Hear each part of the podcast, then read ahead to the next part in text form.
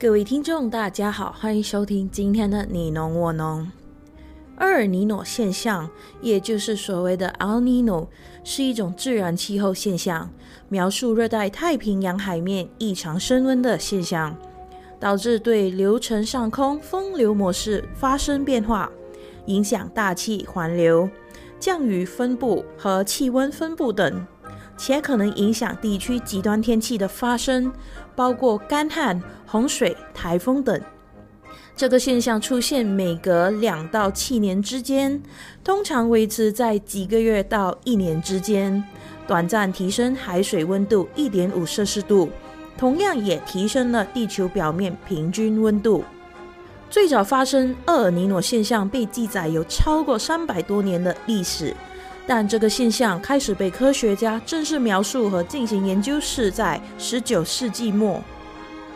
厄尼诺现象虽然不直接造成全球变暖，但这个现象对全球气候系统生产一定的影响。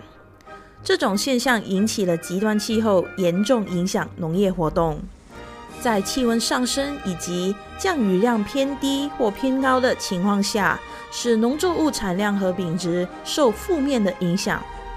甚至面临作物枯萎、病虫害的袭击。其中，在过去五十年最强的厄尔尼诺发生是在二零一五到二零一六年，造成全球各地发生干旱、洪水灾害，影响了六千多万人的生活水平，造成各种问题，包括疾病爆发、营养不良、粮食无保障等的问题。根据二零二三年联合国粮食和农业组织所发文的全球粮食和农业信息及早期预告系统 （GIEWS） 信息包表示，预计在今年六月，厄尼诺现象在多国家种植作物地区面临干旱情况，其中有中美洲、南部非洲和远东亚洲。马来西亚气象局二零二三年五月十五日发布的厄尔尼诺南方套动展望，预计厄尔尼诺将在五月至七月期间发生的概率为百分之八十二。在预计这个现象会保持到二零二三年底。厄尔尼诺现象引来的干旱足以影响作物的产量，造成粮食安全的威胁。面对着这种极端干旱期间，我们要如何应付，使作物能够维持生命、持续性的生产粮食，度过这个难关呢？那其中几个措施包括了：第一，在土壤中添加有机质物，如堆肥、腐殖物质，可以改善土壤结构，提高土壤透水性，提高土壤的保水力，以减缓水分蒸发的速度。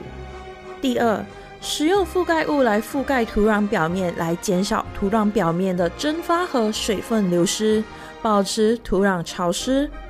第三，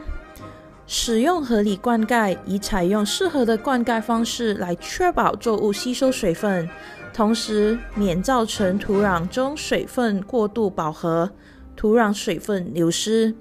第四，使用具有保水保湿的功能性肥料，如马来西亚大力丸。来确保营养水分的吸收，那这些方式多少都能帮助土壤在干旱期间保水保湿，增加农作物的抗旱能力。